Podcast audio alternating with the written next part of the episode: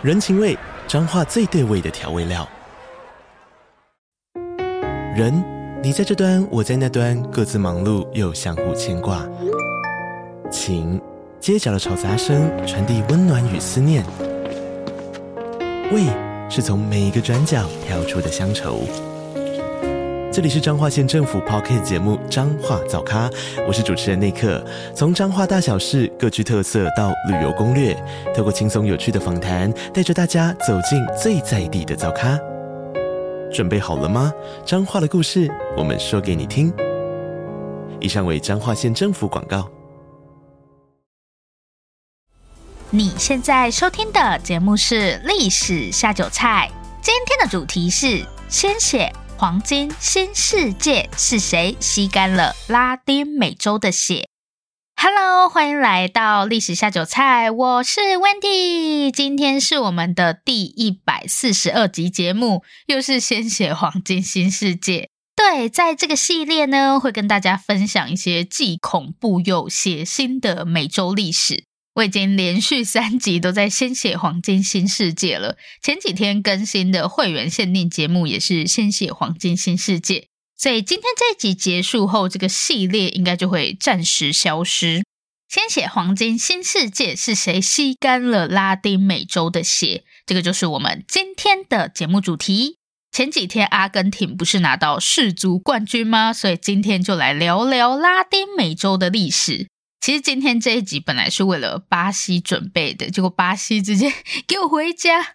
OK，说起拉丁美洲，也就是中南美洲，大家第一个会想到什么？足球。好啦，比赛已经 结束了，四年后再来。除了足球，还有什么？咖啡、热带雨林、毒枭。喂，讲到拉丁美洲，一般我们的印象应该都是气候还不错，然后物产也很丰饶，但是呢，经济跟治安好像就不怎么样。所以没错，我们今天这一集就是要来讨论拉丁美洲为什么这么穷。然后跟大家说一下，今天这集节目在很大程度上参考了《被切开的血管》这本书，大家可以把今天这一集节目看成是这本书的导读，或是我的读书心得也可以。《被切开的血管》号称是拉丁美洲的必读书单，如果想要了解拉丁美洲，就一定要读这本书。这句话我超级认同，在我心里这本书真的是经典，必读经典，真的推荐大家亲自去读一读。如果让我选什么人生必读的十本书，我一定会把被切开的血管放进去，不夸张，真的。虽然作者不是历史学家，这本书的作者是一名记者，但被切开的血管真的完美解释我们今天所处的这个世界为什么是长成这样。然后，如果你是哈布斯堡家族的粉，大家喜欢双头鹰简史，是因为喜欢哈布斯堡家吗？他们有什么讨人喜欢的地方？好，随便，反正如果你对哈布斯堡家族很感兴趣的话，这集也一定不能错过。哈布斯堡家凭什么在欧洲讲话那么大声？他们到底在嚣张什么？听完这集，大家就会知道了。OK，那我们就马上开始今天的节目吧。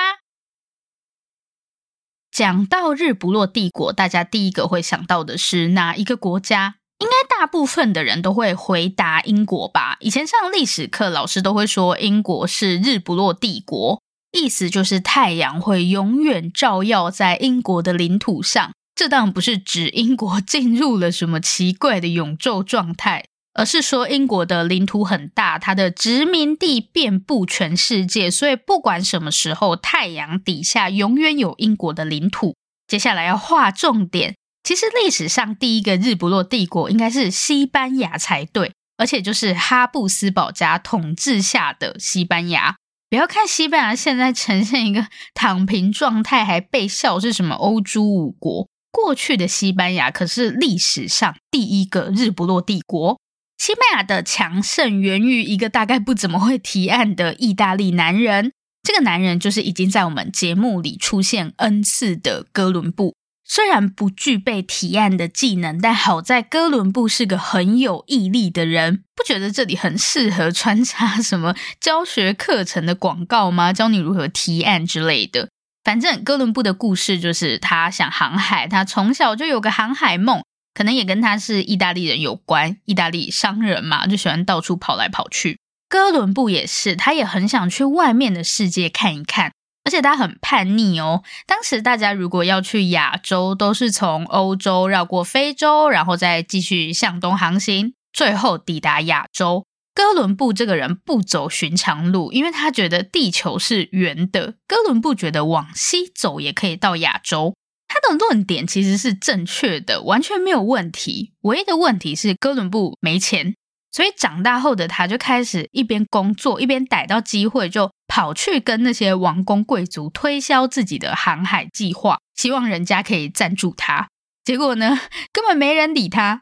然后哥伦布这赞助一拉就是十几年，这表示他应该 不怎么会提案吧？不过有毅力倒是真的。那些教提案的线上课程，应该请哥伦布去代言啊。比方说，如果当时哥伦布上了这堂课，那第一大发现就可以提早十年什么的。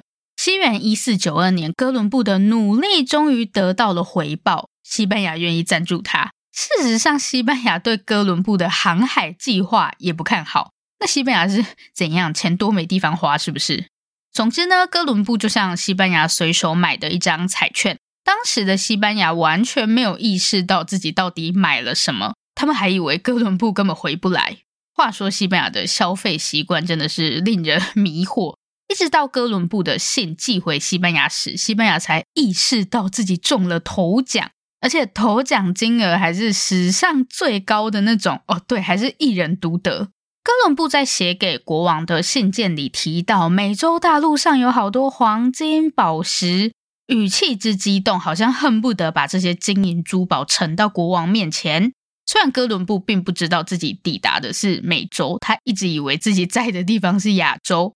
但不管美洲、亚洲，反正根据哥伦布的形容，这里就是个有好多钱钱的地方。学历史最重要的是什么？就是要懂得怀疑，不能人家说什么我们就相信。搞不好是哥伦布眼界小，没看过几个钱，对不对？最好是啦，没看过几个钱的人是你吧？这我倒是没办法反驳。好，我们来看看其他资料，验证一下拉丁美洲是不是真的这么有钱。然后，哥伦布他们主要是在中南美洲活动，所以这里的美洲是指拉丁美洲，不包含北美。西元一五四五年，一群西班牙人来到位于今天的玻利维亚一个名叫波托西的地方。在印加语中，波托西是轰鸣的意思，指某种巨大声响。黑夜中，这群西班牙人高举火把，不知道是谁发出了第一声赞叹。随后，所有人都大声的欢呼起来。难不成轰鸣是这个意思吗？是指大家鬼叫的声音吗？在火把的映照下，雪白的矿山显得光彩夺目。波托西是座银矿，而且还是当时全世界规模最大的银矿，也难怪大家一副下巴都要掉下来的样子。现在我们可以确定中南美洲是真的有钱啦，但是提到今天的中南美洲，大家会把他们跟有钱两个字联想在一起吗？应该不太会吧？感觉中南美洲的国家普遍经济都不是太好，那他们的钱去哪里了？不是有世界上最大的银矿吗？事实上，如果你到今天的波托西去看一看，会发现这里早就跟有钱扯不上关系了。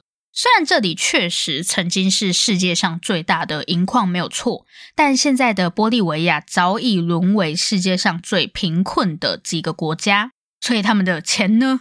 鼎盛时期的波多西可是路上宝特瓶随便丢都可以砸到穿金戴银、浑身珠光宝气的欧巴桑。这些欧巴桑不是这些金银珠宝都去哪了？各位动动你们聪明的脑袋，钱到底去哪里了？哦，是不是西班牙抢走了？对嘛，西班牙殖民美洲，把这些财富都抢走了，所以一定是西班牙人害的。嗯，确实，西班牙人在美洲不止银矿一船一船的搬，他们还在美洲到处开垦种甘蔗。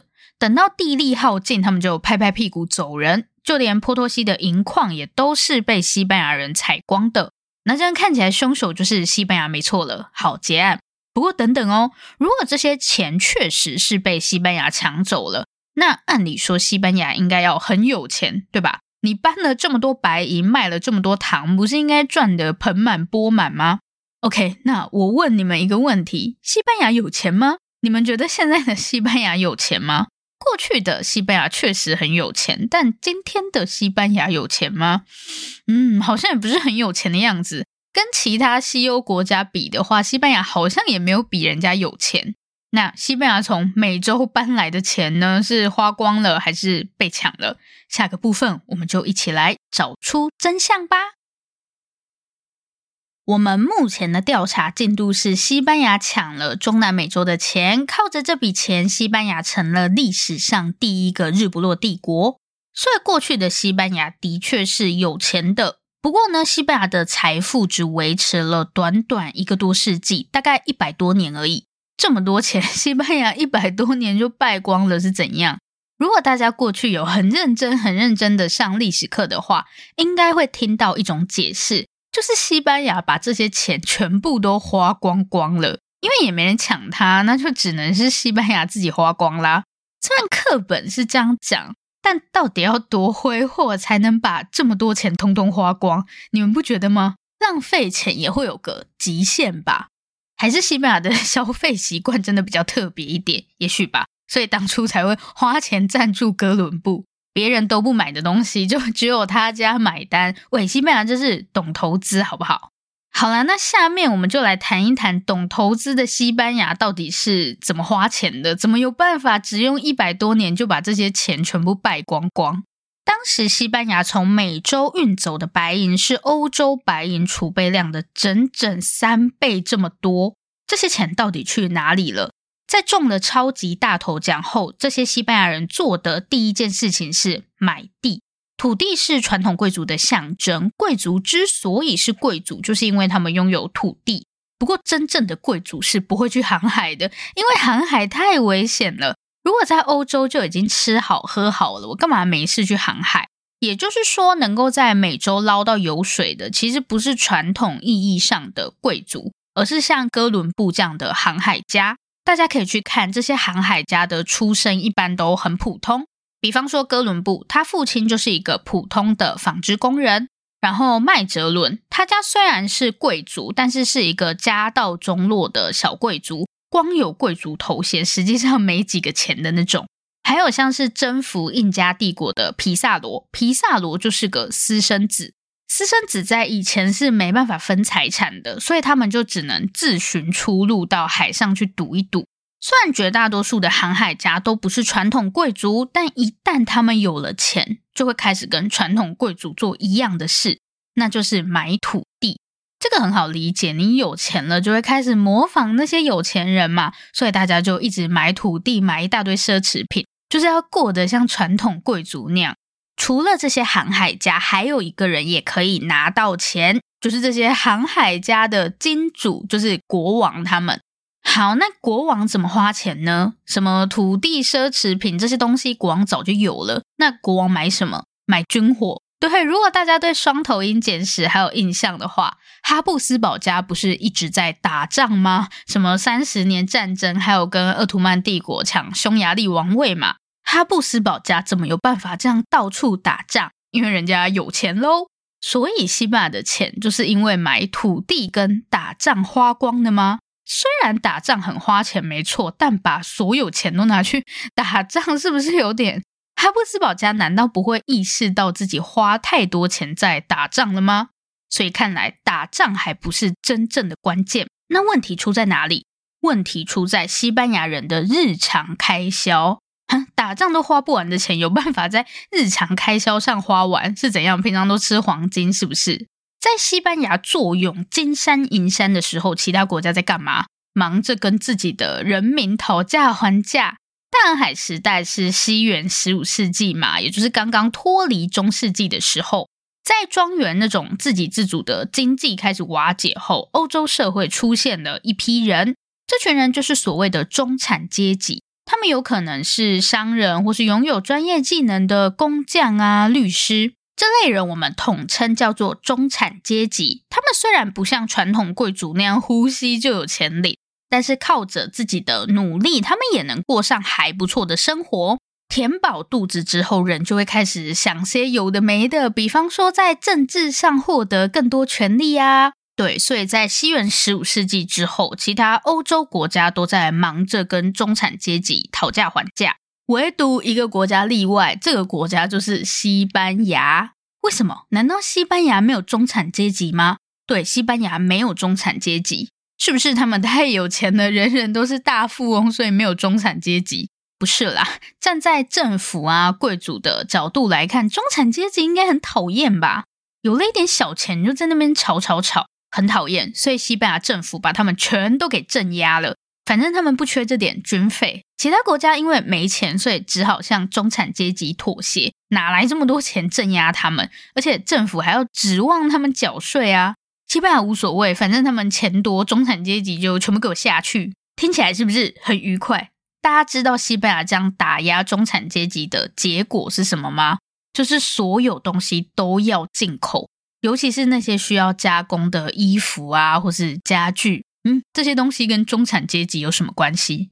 刚刚我们有说中产阶级就是一些商人或是专业工匠嘛，这些人都消失了，你上哪去找人来给你做衣服、做家具？但没关系，反正西班牙有钱，去国外进口就好啦，干嘛自己做，多浪费时间？大家觉得西班牙这样会有什么问题？钱都被人家赚走了，对，你钱都被人家赚走了。因为美洲实在是太有钱了，赚钱对西班牙来说真的很容易，所以当时他们根本就懒得搞什么加工。如果我把东西搬过来搬过去就可以赚钱，我干嘛要加工？西元十五、十六世纪的西班牙就是这样：你要甘蔗嘛，我就从美洲运来给你；你要木材哦，我就从美洲搬嘛。至于后面的加工什么的，就交给其他国家的人去做。反正我只要把东西搬过来搬过去就可以赚钱了，多轻松愉快的一件事啊！问题是，如果有一天你再也没有任何东西可搬的时候，你该怎么办？欧洲有句俗谚，我觉得形容得很贴切。他说，西班牙就像一张巨大的嘴，将美洲的白银咬碎吞下，然后再输送至其他器官。除了一瞬即逝的美好滋味，以及偶然挂在齿缝间的碎屑。西班牙什么也没留下，他的钱都被其他欧洲国家赚走了。如果说西班牙是因为太有钱而翻车，那下面这个国家就是因为穷的要死才成功。还有因为穷的要死而成功哦，有这个神奇的国家就是英国。到底要怎么靠穷获得成功？最后一个部分，一起来看看英国的故事吧。提到英国，应该不会有人觉得他们又穷又弱吧？虽然今天英国的影响力略有下降，但从各方面来看，英国依然是欧洲第一流国家，对吧？就感觉英国好像一直都蛮强的。但如果我们把时间推回中世纪，你会发现英国在欧洲就是个边缘人，根本没人想理他。看在法国啊、神圣罗马帝国这些国家眼里，英国就是个蛮荒之地。用蛮荒之地来形容英国，感觉还挺新鲜的。这是英国，英国怎么会是蛮荒之地？隔着英吉利海峡与欧洲大陆遥遥相望，基本上就注定了英国的边缘人角色。放在今天，英吉利海峡当然不算什么，但在中世纪时，英吉利海峡就是一道难以跨越的鸿沟。无论如何，英国就是很边缘，就是永远都比不过法国。甚至连英国国王都比较喜欢住在法国。好，你住法国就算了，回来好歹给我讲英文啊！回英国还要带翻译，是在哈喽。你们知道吗？在中世纪有一大票英国国王的英文都不怎么样，他们平常都讲法文。嗯，不知道该说什么。也就是说，英国并不是传统意义上的强国。但是呢，这反而让英国拥有一群在欧洲讲话最大声的中产阶级。因为国王啊、贵族们的力量有限，所以他们必须对中产阶级做出更大的让步。差点以为是国王也听不懂，所以可以随便乱讲话，伪最好是啦。刚刚前面我们有说，西班牙就是把东西搬过来搬过去嘛，他们不加工的这种事太麻烦了，而且中产阶级都消失了，所以也没人可以做。那谁来做呢？英国，英国什么都没有，所以英国来做。当时连西班牙远在美洲的殖民地都是穿着英国人织的棉布，睡着英国人造的床，所有东西都是 made in England。但英国人跟西班牙不一样，西班牙的钱来得太容易了。英国人毕竟不像西班牙一样中了头奖，他们的钱都是自己一块一块赚来的。而且英国的中产阶级也没有要向传统贵族靠拢的意思，相反，他们超讨厌那些王公贵族的。反正中产阶级跟贵族们就整天在吵架，所以比起买土地，英国的中产阶级更喜欢把赚到的钱投进他们的工作坊里，因为这样才能赚更多的钱。而英国的手工业也在无形之中变得越来越强大。也因为英国的中产阶级非常强势，在西班牙大肆进口其他国家的产品时，在商人与工匠们的要求下，英国正通过高额的关税保护他们国内的手工业。时间来到两个世纪以后的西元一七六九年，当美洲再也吐不出一点白银时，西班牙的时代过去了。另一边的英国则靠着几个世纪累积下来的技术，还有从西班牙那边获得的资本，成了工业革命的发源地。以前都要靠人力受力，现在我们直接用机器。可以说，现代社会的起点就是工业革命。那所以，西班牙就是傻傻的把钱送给英国了。也就是说，这一题的答案就是西班牙先从美洲那里抢了钱，然后再傻傻的把钱转手让给英国。不是哦，英国得到的不仅仅是钱这么简单而已。英国接下来的操作才是最恐怖的。英国的下一步是什么？建立殖民地？没有，这些都还好。最可怕的是，英国开始提倡自由贸易。嗯，自由贸易。是那个要降低关税、强调国际分工的那个自由贸易吗？自由贸易不是很棒吗？为什么说这是英国下的最可怕的一步棋？我们用一杯咖啡来举例吧。今天早上出门上班前，你绕到便利商店去买了一杯咖啡。假设一杯咖啡五十块好了，你觉得谁赚走了大部分的钱？咖啡农，还是卖咖啡豆的厂商，又或者是便利商店？好，反正不管是谁，绝对不可能是咖啡农赚的最多。那这些咖啡农为什么不自己卖咖啡，或是自己卖咖啡豆？这样不是比种咖啡来的赚钱吗？没办法，因为自由贸易的关系，这些咖啡农永远只能种咖啡豆。按照自由贸易的游戏规则，这些中南美洲国家所扮演的角色就是咖啡农。然后再用比咖啡豆贵上好几倍的价格去购买先进国家生产的工业产品。自由贸易就是一场英国注定会赢的游戏，因为他们的工业体系已经很成熟了，想要赢过他们，只能用更多的钱去往前追。但问题是，拉丁美洲已经没有钱了，光靠种咖啡根本不可能让他们累积起足够的资本。所以，西班牙跟英国抢走的不只是钱，还有拉丁美洲发展工业的机会。那可以不种咖啡豆吗？不行，因为在工业发展起来之前，大家会先饿死。而且这套模式，英国还不是只用在美洲，英国同样没有放过亚洲。不然，鸦片战争台湾开港是怎么来的？一个相反的例子是北美洲，一样都是美洲，为什么我们今天都没有讲到北美洲？拉丁美洲的悲惨遭遇为什么没有出现在北美洲身上？美国甚至还是今天的世界第一大国。北美洲跟中南美洲的区别到底是什么？好，这两个地方最大的不同就是北美洲太穷了，跟拉丁美洲相比，北美洲根本什么东西都没有，黄金白银没有比人家多就算了，地也种不出什么好东西。欧洲人最需要的就是糖跟咖啡。你北美洲的纬度就跟欧洲差不多，我要你干嘛？也种不出甘蔗跟咖啡啊。所以为什么西班牙的殖民地是中南美洲，不是北美？因为在西班牙看来，北美洲根本不值钱。英国跟法国要捡剩下的，就给他们去捡好了。正是因为北美洲穷，就算你想压榨，也榨不出什么好东西，才让他们免于被剥削的命运。而且，美国之于英国，完全就是青出于蓝而胜于蓝。美国走的就是英国的路线呢，甚至美国还比英国更聪明，因为美国发现他根本不需要什么殖民地，殖民地我还要管，还要镇压，经济殖民完全不用，在经济上吃定你，不止不用花钱，还可以赚钱，光用想的不觉得就很快乐吗？所以，到底是谁吸干了拉丁美洲的血？答案就是西班牙，还有。英国，OK，那以上就是今天的节目内容。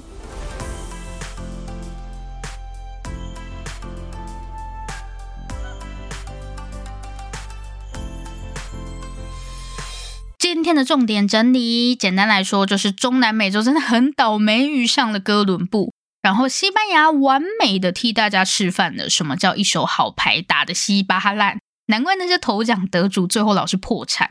英国跟美国就是标准的逆天改命，所以这个故事告诉我们，遇到不太会提案但很有毅力的意大利男人，记得要避开。然后，地球跟足球一样是圆的，没有人可以保证自己会笑到最后，不到最后一刻，谁都有可能是赢家。最后，让我们恭喜阿根廷拿到世足赛冠军，然后为我胎死腹中的巴西史默哀。这里是历史下酒菜，我是温蒂。如果喜欢我们的节目，欢迎订阅我们。最后，最后，如果你收听完本集节目有任何的想法，希望与我们交流，或者有任何的建议心得。